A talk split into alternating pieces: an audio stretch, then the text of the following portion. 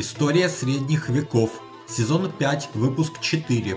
Внутренние дела Византии при Юстиниане I. Здравствуйте, э, меня зовут Валентин Хохлов.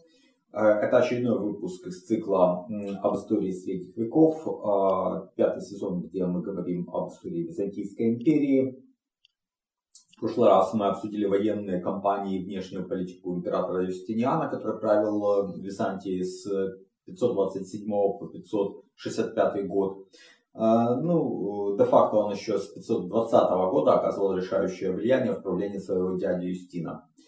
И это э, долгий срок его царствования был важнейшим периодом в истории э, ранней Византийской империи, а может быть и всей ее, ее истории. И его значение определяется не только войнами. Юстиниан был выдающимся государственным деятелем, э, он много реформировал, много чего построил, э, но в целом еще неизвестно, со знаком плюс или со знаком минус следует оценивать э, итоги его правления. Прежде чем мы перейдем к обзору государственной деятельности Юстиниана, я хочу напомнить, что продолжается война, которую развязала путинская Россия против Украины. Э, продолжается она с 2014 года, но активная фаза э, началась 22 24 простите, февраля 2022 года. И э, Войну Россия ведет террористическими методами, э, нанося удары по гражданским объектам, по критической инфраструктуре. Да, с самого начала они и театры бомбили, и больницы бомбили, и совершали массовые убийства и прочие зверства в отношении мирного населения. То есть, конечно, это террористы. Э, и вот, к сожалению, и мне приходится укрываться в э, безопасном месте, но все равно большие перебои с электроэнергией, практически там несколько часов в день, когда есть э, электроэнергия, приходится как-то это все записывать и готовить по мере возможности, пока это получается. Не знаю, насколько регулярно будут выходить выпуски дальше, но вы можете поддержать этот проект, подписавшись на э, Patreon, patreon.com касая VAL, подчеркивание KHOKHLOV. Вы можете подписаться на мой канал в YouTube, который можно найти по моему имени, по-английски Вэл Хохлов, VL пробел KHOKHLOV. Так что подписывайтесь, э, ставьте лайки. А, ну а мы переходим к этому выпуску и начнем с одного важного события во внутренней жизни, э, даже не всей империи, а ее столицы. В Константинополе существовали демы, э, или же еще их называют цирковые партии. Это типичное наследие римских времен. Это не столько партии в политическом смысле, сколько такие фракции, я бы сказал, объединения болельщиков, выражаясь современным языком Э, цирковая арена, ну, э, это так называется, на самом деле это ипподром. Э, и я думаю, что вот как раз там какие-то клубы футбольных болельщиков, это лучшая аналогия современная для этих вот демов.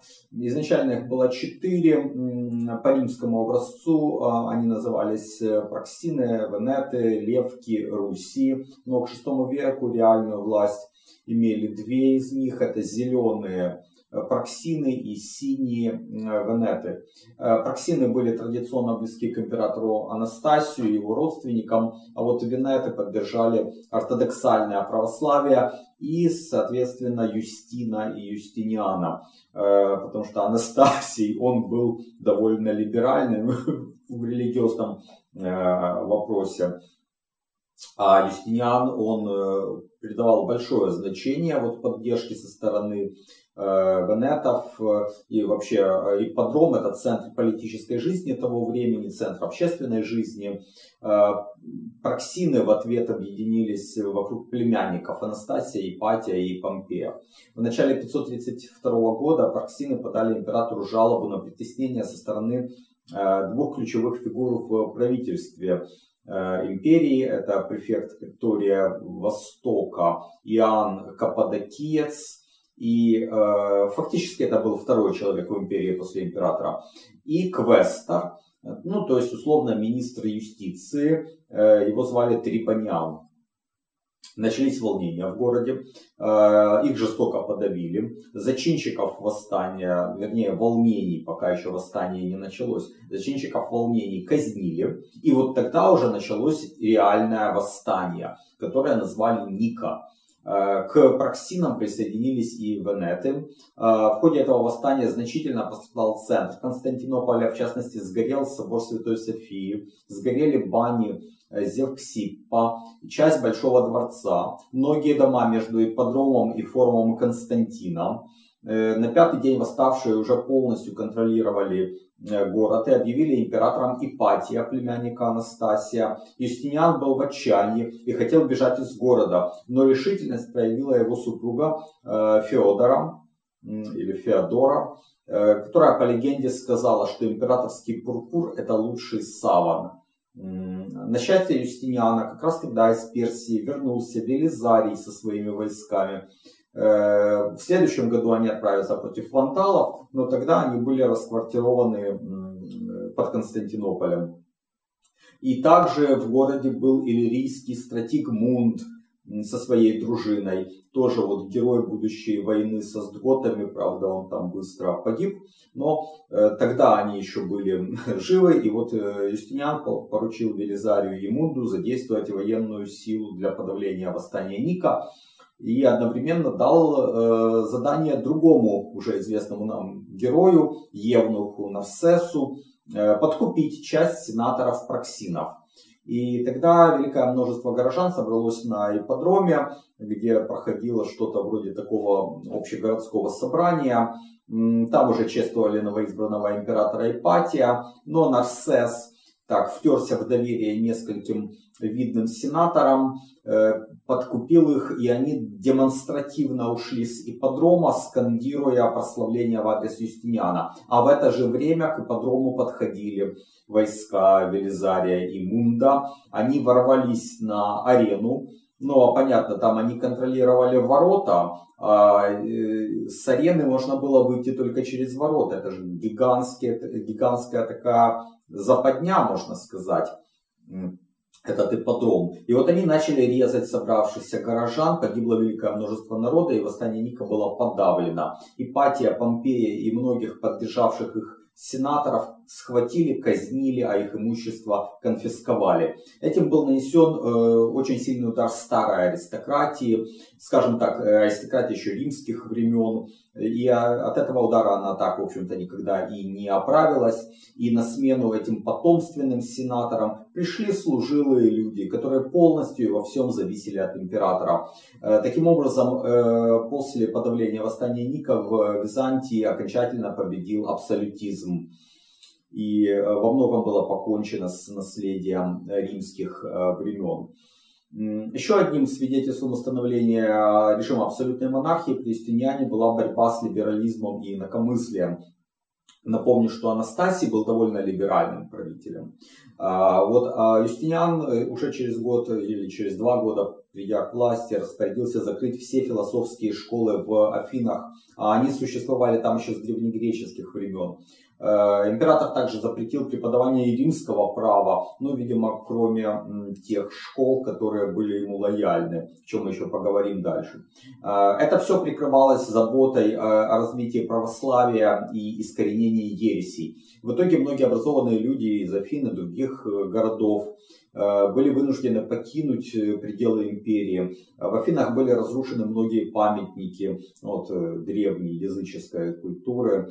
Э, многие объекты культурного наследия были вывезены в Константинополь. И, в общем-то, Афины, которые когда-то были центром греческой цивилизации, постепенно превратились в скучный провинциальный городок, который в византийский период, в общем-то, ничем не выделялся, не играл никакой роли в жизни империи. Э, в правлении Юстиниана наступил упадок еще одной жемчужины эллинистического мира Э, Антиохии. До VI века это была столица Востока, второй по населению и по значению город империи. Э, он был очень космополитичный, очень свободолюбивый. Но антиохийский патриарх играл важную роль в церкви, как мы уже э, помним. С предыдущих выпусков. Э, его голос не раз становился решающим в спорах между Константинопольским и Александрийским патриархами. Э, но в итоге в плане догматов восторжествовала линия Константинополя. И большой удар по Антиохии также нанес поход персидского царя Хасрова I, который в 540 году взял город, разграбил его и увел горожан в плен. Об этом мы тоже говорили в прошлый раз. А, кроме внешних войн, удар по Антиохии, вообще всей провинции Сирия нанесли религиозные гонения. Ну, я уже неоднократно говорил, что Юстиниан показал себя жестким сторонником ортодоксального православия. И после относительного либерализма предыдущих царствований, он начал закручивать гайки в религиозной сфере, он и его сподвижники устраивали массовые гонения на э, еретиков, патриарх Ефрем и его брат Иоанн, который командовал там в Одессе войсками, а, разоряли монастыри, монахов, которых подозревали в симпатиях к монофизитству или вообще отклонениях от ортодоксального православия, и даже мирян э, выгоняли из домов, имущество конфисковывали. Э, провинция Сирия, которая до того процветала, в VI веке обезлюдила, Э, и очень хорошо видно по археологическим раскопкам вот культурные слои там, 4 века, там, 5 века, а потом 6 век уже такой гораздо менее значительный слой. Э, и примерно тоже происходило в Египте на самом деле. И туда с карательной экспедицией по искоренению язычества был направлен все тот же Евнух Нарсес. И в итоге, э, ну, ему там много чего удалось. В первую очередь, э, э, разорить старые египетские храмы, но также и бороться с теми же монофизитами, которых в Египте было довольно много. В итоге Сирия и Египет пришли в упадок. Значительная часть людей покинула пределы империи, значительно обезлюдили эти провинции. И это привело к тому, что в следующем седьмом веке арабы довольно легко захватят эти провинции, а местное население население скорее будет их приветствовать, чем поддерживать свое правительство.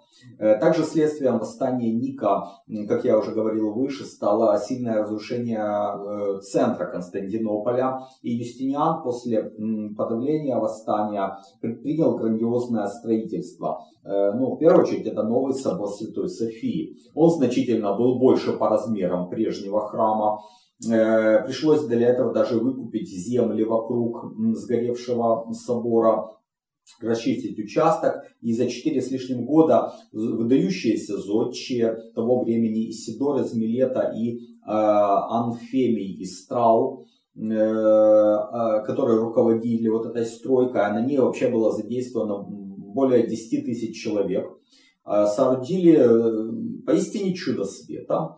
Э, чудо тогдашней архитектуры уж точно, а также инженерной мысли. Это тот собор Святой Софии, который существует и поныне. Ну, правда, сейчас это уже мечеть Айя София.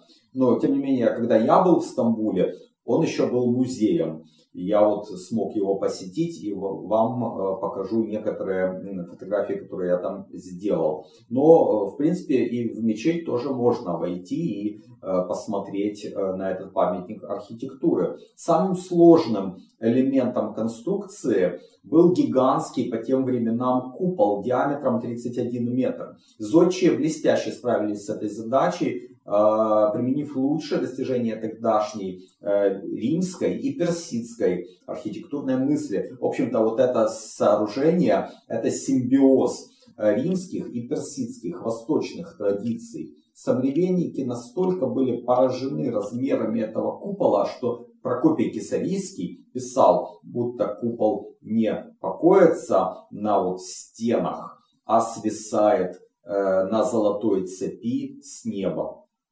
Для украшения главного храма столицы Юстиниан собрал ценные э, материалы и памятники древнего искусства со всех концов империи. Например, парфировые колонны из Рима, колонны зеленого мрамора из Эфеса, памятники древности из Афин, золото, серебро и слоновую кость э, из разных вот, э, древних сооружений.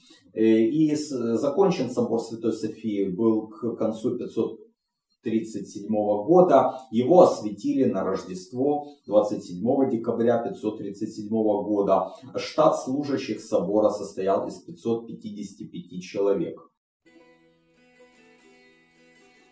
Вот уже около 20 лет я увлекаюсь историей средних веков, читаю книги и смотрю передачи, а недавно начал и сам создавать видео и подкасты на эту тему.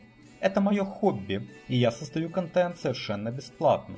Но если у вас есть желание и возможность поддержать мой труд материально, то присоединяйтесь к моему сообществу на сайте Patreon. Оно называется по моему имени Вэл Хохлов. Patreon patreon.com косая VAL подчеркивание KHO KHLOV. Не забывайте подписываться и на мой канал в YouTube. Его можно найти также по моему имени Вэл Хохлов. Помимо э, собора Святой Софии Юстиниан соорудил в Константинополе 24 других храма, наиболее видными из которых являются церкви святых апостолов, церковь э, Сергия Вакха, церковь Святой Ирины, кстати, недалеко от э, собора Святой Софии, она сохранилась до сих пор. Также дворец близ Халкидона и громадную цистерну Бинбирдирек. Ну, вообще, Бинбирдирек это значит тысяча и одна колонна. Это, видимо, уже турецкое название насколько я понимаю. Ну вот примечателен храм святых апостолов, его начали строить в 536 году, завершили к 550, то есть довольно долго его строили, и он стал усыпальницей византийских императоров. В отличие от собора Святой Софии, который был уникальным сооружением, и его невозможно было ему подражать, в общем-то, это действительно такое чудо света. А вот храм святых апостолов э, стал э, таким прообразом или прототипом архитектурного стиля храма э, такого пятикупольного. И ему подражали, то есть это крестовая церковь с пятью куполами, и ему подражали очень многие сооружения. Ну вот, например, известный собор Святого Марка в Венеции относится к этому архитектурному типу. Э, кроме столицы, Юстиниан предпринимал масштабное строительство оборонительных укреплений по периметру империи. Ну, более 80 крепостей были сооружены по Дунаю от Черного моря до нынешнего Белграда. На границе с Персией была усилена крепость Дара. Новые укрепления получили Эдесса и Амида. Э, были сооружены стены и укрепления на Кавказских перевалах. И граница вообще укреплена по побережью до Трапезунда на южном берегу Черного моря. Э, помимо пограничных сооружений, Юстиниан также укрепил стены Антиохии, Никеи, Пальмиры и других городов. Кстати, говоря о Пальмире, важно сказать, что тогда это был важнейший пункт на торговом пути между Востоком и Западом. Караваны шли по нему из Китая до берегов Средиземного моря. И вообще сухопутный путь занимал около 8 месяцев с востока на запад. Э, через всю Евразию. Э, товары из Индии обыкновенно везли морским путем а, в порты в устьях Тигра и Ефрата. И далее по суше через Месопотамию и Сирию. Но вследствие войн Юстиниана с Персией эти торговые пути оказались перекрыты. И византийцы столкнулись с необходимостью искать альтернативный маршрут. И таковым был морской путь из гавани на северном берегу Красного моря. Ну, это близ нынешнего Суэца в Египте и далее этот путь шел вдоль берегов Аравийского полуострова, далее через э, океан в Индию. А греки, которые жили в Египте, а напомню, это же еще и эллинистический мир, да, вот э, после завоевания Александра Македонского там э, много греческих купцов поселилось в Александрии, например. Так вот, эти греки хорошо знали этот южный путь, помогали его активному освоению э, и способствовало также э, развитию этого пути то, что у Юстиниана были хорошие отношения с царями Аксума в нынешней Эфиопии. Э, замечательным географическим памятником VI века является труд Косьмы Индикоплова, ну, правильнее по-гречески Индикоплеустиса, и этот труд называется «Христианская топография». Конечно, одной из целей этого труда, э, который писал Косьма уже в преклонном возрасте, когда стал монахом, было объяснить справедливость христианских догматов о строении мира и бороться с античными представлениями о том, что Земля имеет форму шара. А Косьма э, ну, как бы критиковал систему Птолемея и э, противопоставлял ей утверждение о том, что мир имеет форму э, Ноева ковчега. То есть он плоский, четырехугольный. Но при этом не следует списывать сразу вот христианскую топографию в макулатуру как какой-то мракобесный труд, потому что в молодости это Косьма, пока он не стал монахом, был купцом, по-видимому, и много плавал по описанному выше маршруту. В частности, он точно бывал в Аксуме, скорее всего, он бывал в Индии и Шри-Ланке. Э, уж точно он общался с людьми, которые там бывали, и, э, и от них он знает очень много об этих э, странах, в частности, множество описаний э, Шри-Ланки есть политическая система острова, какие там цари правили, какие там производились товары. Э, также э, слонам очень много посвящено внимания, как их приручают, как на Цейлоне, так и в Индии. И э, важное значение имеют описания Косьмы уже то, что он видел точно своими глазами. Это э, в Аксуме, во дворце царей, как оно там все было устроено, там быт царский, зарисовки статуи он сделал. Э, также он описывал взаимоотношения этого царства с африканскими племенями, которые жили на границе Занзибара, то есть вообще еще южнее. Э, как там с ними торговали, как происходил процесс обмена товарами. Э, ну и, наконец, имя Юстиниана у нас прочно ассоциируется с его правовой реформой, вернее, с деятельностью по упорядочиванию системы римского права. Но вообще сразу после вступления на престол в 528 году он учредил особую комиссию, как раз вот тот же Трибониан ее возглавил, и второй человек там был еще Феофил. Задачей этой комиссии стал разбор существующих к тому времени кодексов Григория, Гермогениана и Феодосия. Ну, по сути, эти кодексы были сборниками э, правовых актов, которые издавались до кодификации. Ну, то есть императоры издавали разные правовые акты, а до императоров там еще республиканский сенат. Это все сводили в эти кодексы просто как вот в сборники. А, а те правовые акты, которые издавались после того, как был составлен кодекс, назывались новеллы. То есть буквально это новый правовой акт. А, уже в апреле 529 года комиссия свела воедино кодифицированные ранее акты и новеллы и создала первую редакцию кодекса Юстиниана. Хотя на самом деле еще годы потребовались, чтобы довести его до ума, потому что надо было акты все правовые вычитать, проверить, исправить. И поэтому финальная версия кодекса Юстиниана вышла в 534 году. Она состояла из 12 книг и содержала от 4600 до 4700 правовых актов, которые изданы со времен императора Адриана и до 534 года. Составив первую версию кодекса, комиссия Трибоняна приступила к написанию еще более монументального труда, который называется «Дигесты» или еще его называют «Пандекты». Это сборник толкований правовых актов и обзор правоприменительной практики.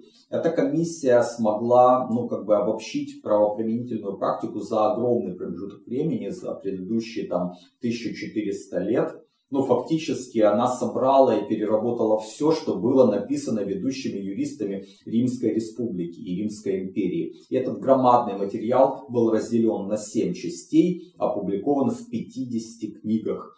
Дигесты и Кодекс Юстиниана вместе стали известны как Корпус Юрис. И это стало тем фундаментом, на котором строилась юридическая система Византии 6-7 веков. В дополнение к этому э, Феофил и Дорофейс написали еще четыре книги, которые назывались «Институции». И это было своеобразное руководство для начинающих юристов.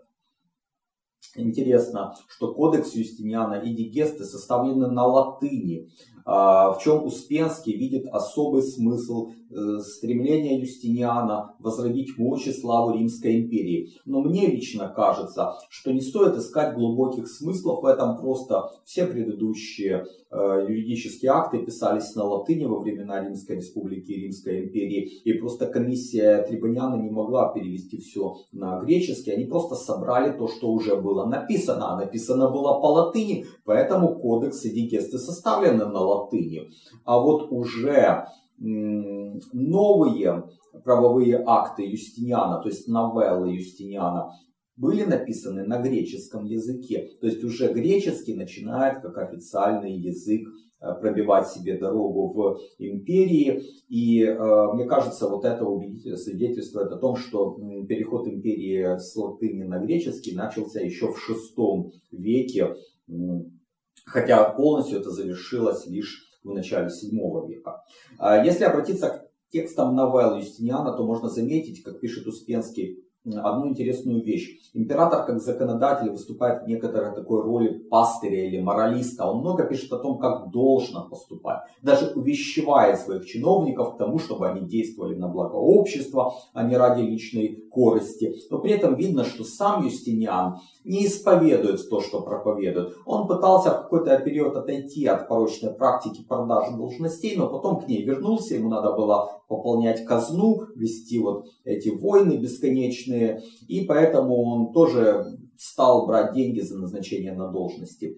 Далее Юстиниан пытался также провести более эффективную реформу публичной администрации в управлении провинциями империи. Еще со времен Диоклетиана и Константина правители стремились разделить военную и гражданскую власть по разным вертикалям. Но, видимо, в VI веке такое разделение было признано нецелесообразным, потому что Юстиниан объединяет мелкие провинции, назначает преторов, которые соединяют в своем лице военную и гражданскую власть. Например, таким образом были объединены э, посты претора Писидии претора э, по флагоне, вернее, созданы э, путем объединения более мелких постов, вот эти два преторских поста, однако анализ новеллы Юстиниана показывает, что его методы были половинчаты и хаотичны. Потому что создавая уже упомянутые посты преторов в одних частях империи, в других он разделяет гражданскую военную власть, например, в Египте.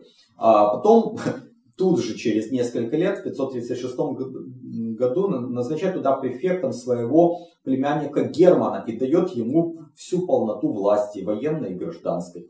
А, объединив четыре провинции в единую Писидию, вот э, уже упомянутым претором во главе, это был э, централизаторский э, ход. А в другом месте, в Армении, Юстиниан, наоборот, разделяет на четыре провинции. Хотя, казалось бы, тут рядом граница с Персией, нужно бы иметь сильную власть, вот едино, единовластие военачальника. Но одновременно с такой э, странной и непродуманной административной политикой Юстиниан в делах религиозных заложил бомбу замедленного действия под здание Византийской империи. Он не обладал терпимостью а Анастасия, э, ведет себя резко, э, подавляет любое отклонение от ортодоксального православия, э, и само его правительство уже ставило в заслугу себе то, что изгнало из Сирии от 70 до 80 тысяч еретиков, в основном монофизитов. А с учетом нашествия персидского царя, это привело к тому, о чем я уже говорил выше, к тому, что Сирия обезлюдила. Именно религиозная политика Юстиниана привела к тому, что менее чем через сто лет арабы довольно легко покорят Сирию, Египет, Палестину. Как раз вот те провинции, где были э, наиболее сильные религиозные репрессии при Юстиниане. И как пишет Успенский, Юстиниан идеей религиозного единства принес в жертву благосостояние Сирии и тем подготовил успехи арабов в Сирии, Палестине и Египте. При всем том длинном сроке правления, незаурядной энергии, решительности, уме, неплохих министрах и даже нескольких больших успешных военных кампаниях, Итоги правления Юстиниана мне все-таки кажутся плачевными. Опять цитирую Успенского. После него осталось ужасное наследство. Казна опустошена. Податные средства народа исчерпаны до конца. Армия в полной дезорганизации. Неприятель угрожал с севера и востока. И, что самое важное, никого не вдохновляли более высокие идеалы. Вот такой печальный итог, казалось бы, славного правления. Так что правление Юстиниана поэтому я считаю скорее плохим, чем хорошим, хотя было много создано, много осталось в истории, много было и успешных завоеваний, но итог со знаком, я бы сказал, минус. На этом мы правление Юстиниана заканчиваем и дальше посмотрим, что было при его преемниках. Я же благодарю вас за внимание. Подписывайтесь на мой Patreon, patreon.com, касая VAL, подчеркивание KHOKHLOV. Подписывайтесь на мой канал YouTube, ставьте лайки этому видео. Спасибо и до новых встреч. До свидания.